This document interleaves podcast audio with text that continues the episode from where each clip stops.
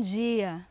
Você acabou de ouvir e assistir o Dr. Pablo, assunto relevante, importante para nós, e agora você está aqui comigo para a gente falar de algo que nem sempre é agradável, ou acho que quase nunca é agradável, mas é um assunto que faz parte da nossa vida, que vai nos acompanhar, porque pelo menos uma vez na vida você vai viver o luto.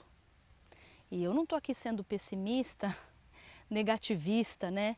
E querendo impor alguma coisa na sua vida, nem na minha vida, não. É que isso faz parte da nossa vida. Enquanto a gente está aqui, a gente vai sofrer perdas. O que é o luto? O luto ele é um processo emocional. Ele é um processo emocional de a gente vivenciar a ausência, a perda de alguma coisa que a gente ama. Então, falar sobre ele é necessário, é importante, para a gente elaborar, né? Se usa muito esse termo, você já ouviu falar.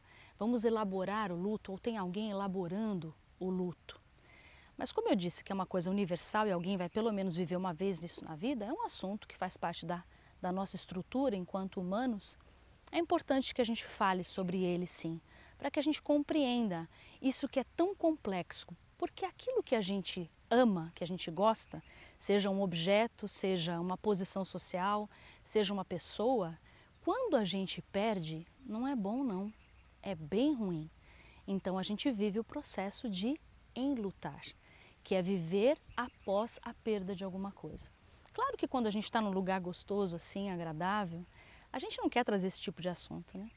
A gente está conversando com amigos e aí alguém fala alguma coisa sobre morte e alguém tem gente que pode se sentir desconfortável. Desconforto faz parte porque ele não é um assunto realmente agradável de se falar, mas ele é um assunto importante. Então é sobre isso que a gente vai falar um pouco. É, o luto se refere, quando você diz de luto em lutar, geralmente a gente pensa na morte de uma pessoa querida. E é isso, claro, é isso. Mas não é só isso. É, o luto é perder muitas vezes um relacionamento, em que você apostou, em que você acreditou. Pode ser um final de uma amizade, uma sociedade, um namoro, um casamento, né, através do divórcio. Pode ser também a perda de uma posição social, uma, uma falência de um negócio que você sonhou, que você imaginou. Pode ser a morte de um, uma pessoa, claro, próxima. Às vezes a gente fica de luto também por alguém que a gente admirava e nesse período né, que a gente fala da Covid, de tantas coisas que aconteceram, a gente enlutou muitas vezes por pessoas que não necessariamente faziam parte do nosso convívio, mas que a gente sentiu a dor. E a gente pode lutar também quando a gente sabe de um resultado de um exame ruim, que a gente tem uma notícia ruim, uma a nossa saúde abalada. Então existem muitas formas de lutar, muitos motivos, na verdade, corrigindo aqui, muitos motivos para a gente entrar nesse processo do luto. E já que é um processo, então é algo que a gente pode interferir? Com certeza é algo que a gente pode interferir. Mas eu queria primeiro lançar uma pergunta: quanto tempo você acha que dura um período de luto? E as pessoas às vezes tendem a responder isso. Ah, depende, né? Eu gosto de ouvir as pessoas falando sobre isso, então assim, depende. Se é uma pessoa que você gosta muito, se é um parente próximo, pai, a mãe, um companheiro, um filho, é, um ano, vai, um ano, aí você retoma a sua vida. Eu não quero ser pessimista, mas eu quero ser realista. O luto, ele é quase incompreensível, incompreendido. O que, que acontece? A gente não marca. A maior, a, maior, a maior parte das coisas que a gente tem na vida, uma gestação, por exemplo, são de nove meses, a humana, né? Nove meses. Às vezes nasce uma criança prematura, é claro, mas basicamente são nove meses. E o luto? Às vezes a gente quer determinar, mas a gente não deve determinar. Esse é um ponto muito importante que eu não queria que você aí que está me assistindo esquecesse. E estou falando para mim também. Então, um mês, não importa o luto, tá? Uma semana, um ano, isso vai depender de cada pessoa, cinco anos ou para o resto da vida. Eu não estou dizendo que alguém que perdeu alguém que ama muito vai ficar uma vida inteira chorando, sentindo muito, mas talvez sinta, por muito tempo esse enlutar. Mas como lidar com o luto? Já que ele é um processo totalmente individual, primeiro respeitar essa individualidade. Respeitar a relação que a gente tinha com aquela pessoa e não se cobrar. Uma coisa que eu estava pensando aqui. Às vezes a gente acha e julga que a gente deve sofrer mais pela ausência dessa pessoa e dessa outra a gente deve sofrer menos.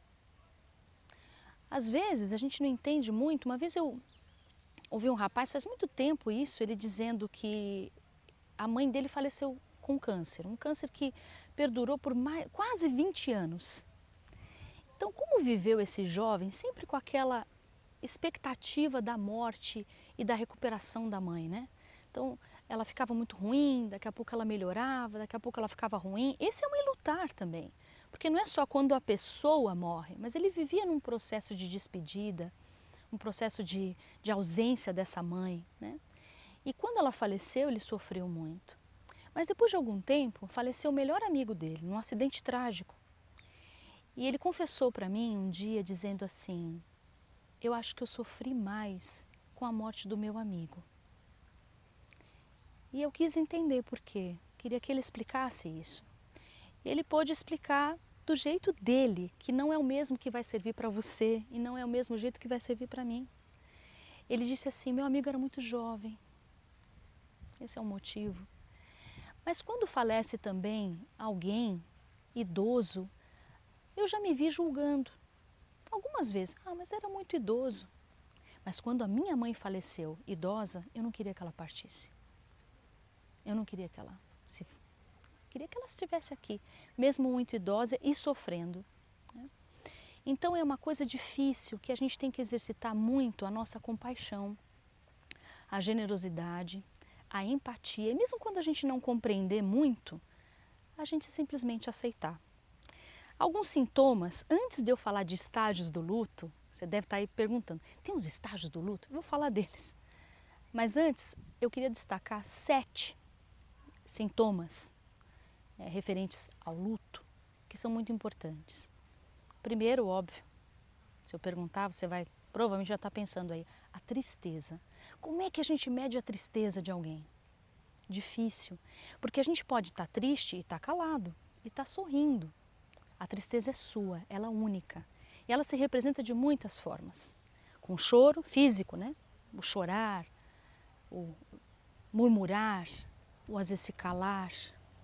A tristeza pode se manifestar também em atitudes que a gente de repente começa a comer compulsivamente, ou a gente encerra, não tem apetite, o sono excessivo, não ter sono, mas é aquela sensação constante de ausência de sentido. A tristeza faz parte da vida. A gente não devia afastá-la, mas devia compreendê-la. A outra, outro sintoma é o estresse. Porque aqui eu estou pensando especificamente quando falece alguém. Que seja já uma morte anunciada ou que seja uma morte é, inesperada, tem uma porção de trâmites né, e protocolos para que essa pessoa parta. Enterro, velório, cremação, documentação, às vezes transporte do corpo, está num lugar, né, mora em outro. As pessoas parecem que não conseguem ali viver aquela dor, chorar o suficiente, se, se consolar uns aos outros. Já viu que certas situações não permitem isso? É um estresse, um, um desgaste. Isso falei de morte. Com relação ao divórcio, por exemplo, tanta papelada e discussão sobre quem fica com o que e quando, e a partilha dos bens e filhos, se tiver, que também causa muito estresse dentro do processo do luto. A outra é, é o choque, o susto. Né? Quando a gente realmente não espera e a gente leva aquele susto com a morte, o abandono de alguém que simplesmente parte e só avisa e a gente não tem um tempo para se recompor. E é muito complicado. A ansiedade, bom, a ansiedade é nossa amiga já há muito tempo, né? Então, o que, que o luto promove de ansiedade? O medo. Nesse período que a gente passou, estamos passando ainda, né, de Covid, muitas pessoas que perderam seus familiares desenvolveram muita ansiedade no processo depois do cuidado com a doença. Ficaram com medo de tudo, achando que Em qualquer momento, em qualquer situação, elas podiam pegar.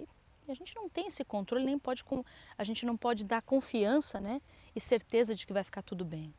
Outro sintoma é a culpa. É, eu perdi um animalzinho de estimação. E quando eu perdi meu animalzinho de estimação, eu estava viajando.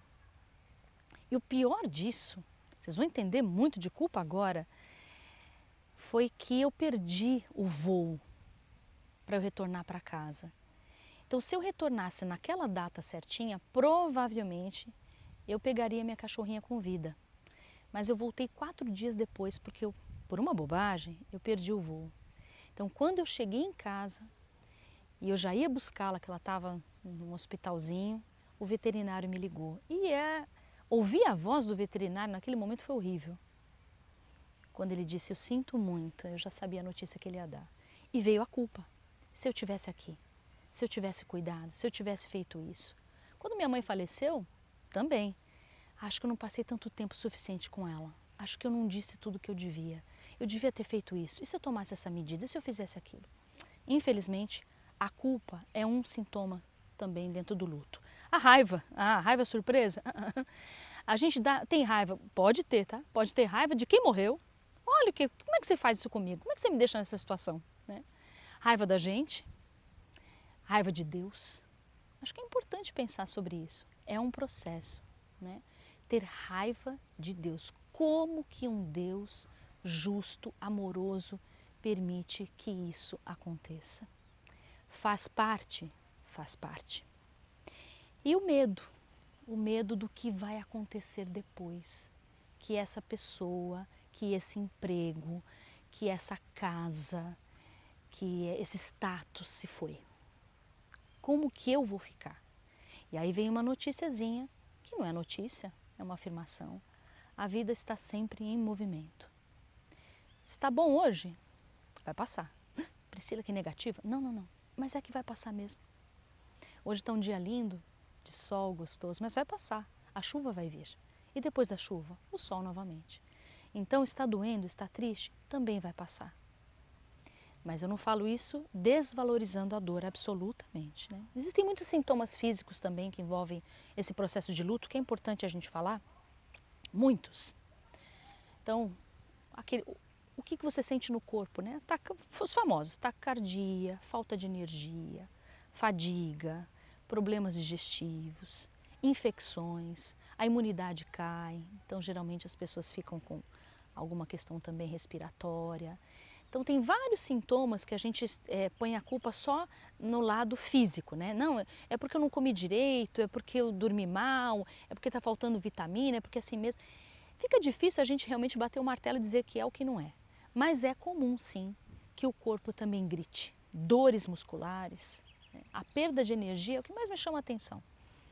Eu atendi já muitas pessoas que perderam né, coisas, lógico, como eu estava dizendo, todo mundo perde, e um sintoma que para mim me chamou muita atenção é essa falta de energia, de uma certa apatia. Né? Mas aí alguém vai dizer, Priscila, você não vai falar das fases do luto?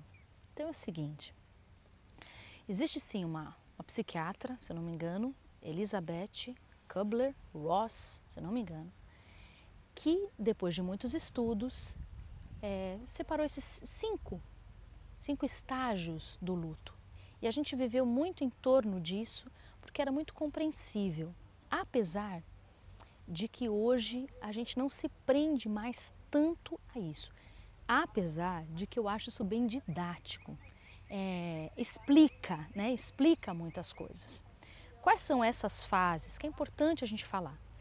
Elas não seguem uma regra, elas não obedecem né, cada estágio separadamente. Se não viver esse estágio, não vai passar para o outro. Um não depende do outro. Não.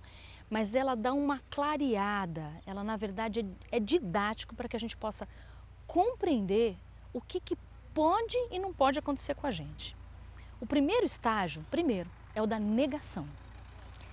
Quando eu digo negação, não é que você não acredita que a pessoa, você não acredita que a pessoa morreu. Não, não é possível. É um jeito. Né? Quando você recebe aquela notícia, você muitas vezes diz eu não acredito, mas não que você não acredite, mas é a dificuldade de aceitar que é como que pode, de que forma, não é possível. Ele estava tão bem, né? Porque a morte, ela muitas vezes vem sem avisar, às vezes alguma morte anunciada, mas muito, chegar no trabalho, olha, temos que conversar, você foi demitido. Então a negação faz parte daquele jogo de acredito, não acredito, eu não esperava e isso veio acontecer. Depois da negação, a raiva, como eu já falei ali atrás, né? A raiva é um sintoma muito recorrente e essa indignação, esse desconforto. Quando a gente vê alguém falando mal de Deus, por exemplo, a gente não deveria corrigir essa pessoa, mas respeitar que é um estágio que faz parte do processo. Outro é a negociação. Como assim? Você já não viu gente que teve um diagnóstico de um câncer? Não vou mais comer isso, não vou mais fumar, não vou mais beber, não vou mais fazer, vou fazer exercício. Fica negociando, ou é com Deus, ou com ele mesmo. Negociando, se eu passar dessa, prometo que vou fazer isso, isso, aquilo. Faz parte também do processo. Aí um que é grave, né? É o da depressão. Qual a diferença entre tristeza e depressão? Quando a gente perde algo, quando a gente está num processo de luto, o chorar faz parte, o entristecer faz parte e o se calar também. Se isso dura muito tempo, a gente deve ficar atento. E aí entra o que eu não falei até agora, a ajuda psicológica. A gente não precisa sofrer sozinho. A gente não precisa carregar tudo sozinho a gente pode contar com outras pessoas. Eu estou falando do profissional da área de saúde mental? Muito prazer, obrigado. Sim, sem dúvida. Claro que uma rede de apoio, amigos, familiares, é uma religião, uma fé muito importante, sem dúvida nenhuma.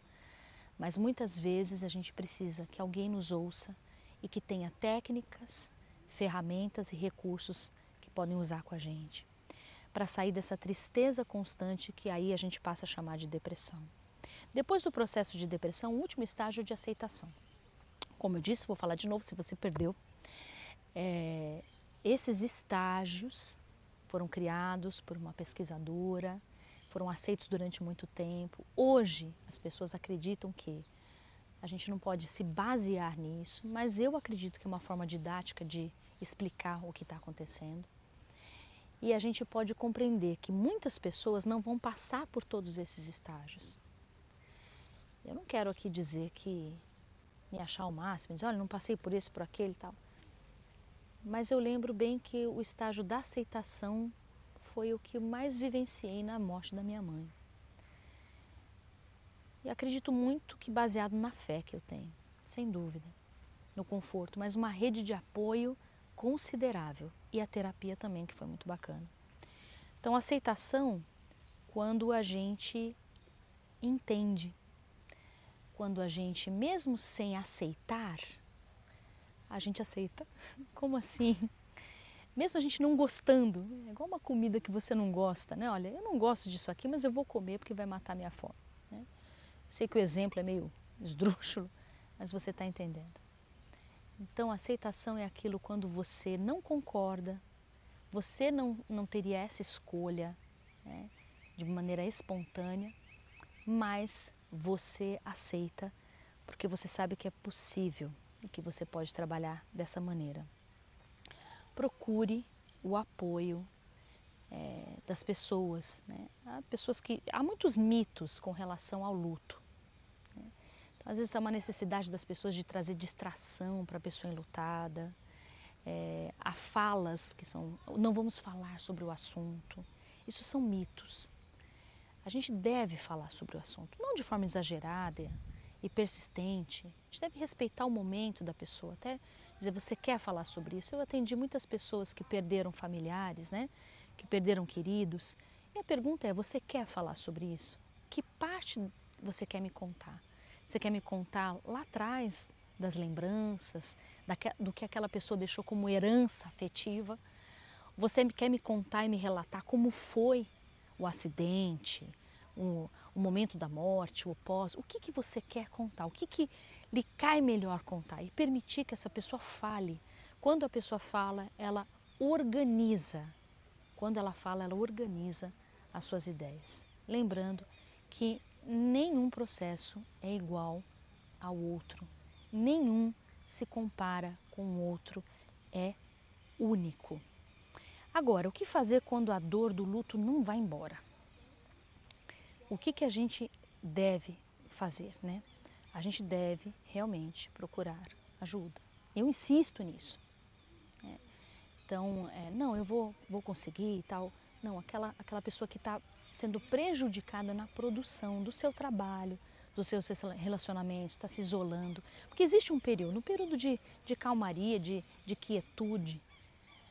Né? E, mas a pessoa precisa voltar à sua vida, à sua produtividade, aos seus relacionamentos. E quando ela sente muita dificuldade com isso, a melhor coisa é um profissional neutro que pode realmente estender a mão, os seus ouvidos, acolher essa pessoa e ajudá-la naquilo que ela está sentindo. A gente não gosta de falar dessas coisas, mas é importante. É importante também que a gente fale sobre isso com as nossas crianças, com os nossos adolescentes. Que a gente conte histórias, claro, a gente não pode assustar as pessoas, né? Mas há muitas maneiras, há histórias para se contar, né? há filmes para se mostrar, há hoje bastante recurso para que a gente possa falar sobre vida e sobre morte, para preparar já as pessoas para perdas que naturalmente elas vão ter, para perdas que elas vão que vão viver como a gente vai viver. Então é importante que a gente não faça disso um mito, não faça da morte é, algo inalcançável, porque ela é inevitável. Então, não toda hora falar sobre isso, né, trazer esse assunto, mas ser um assunto como a gente fala de muitas outras coisas. Muitas outras coisas elas são faladas. Então falar de luto não é agradável? Não, mas é necessário, é importante. Foi muito bom estar aqui com vocês. Eu espero que esse assunto, é, na verdade, provoque em todos nós uma busca para que a gente é, saiba dialogar sobre esse assunto, hum, que a gente saiba não ter tanto medo e tanto receio, tanta dificuldade, apesar de ser um assunto que não é dos mais agradáveis. Né? Eu quero que você continue aí, porque acho que hoje às 15 horas o nosso programa continua, mas aí no YouTube, ok? Um grande abraço para você.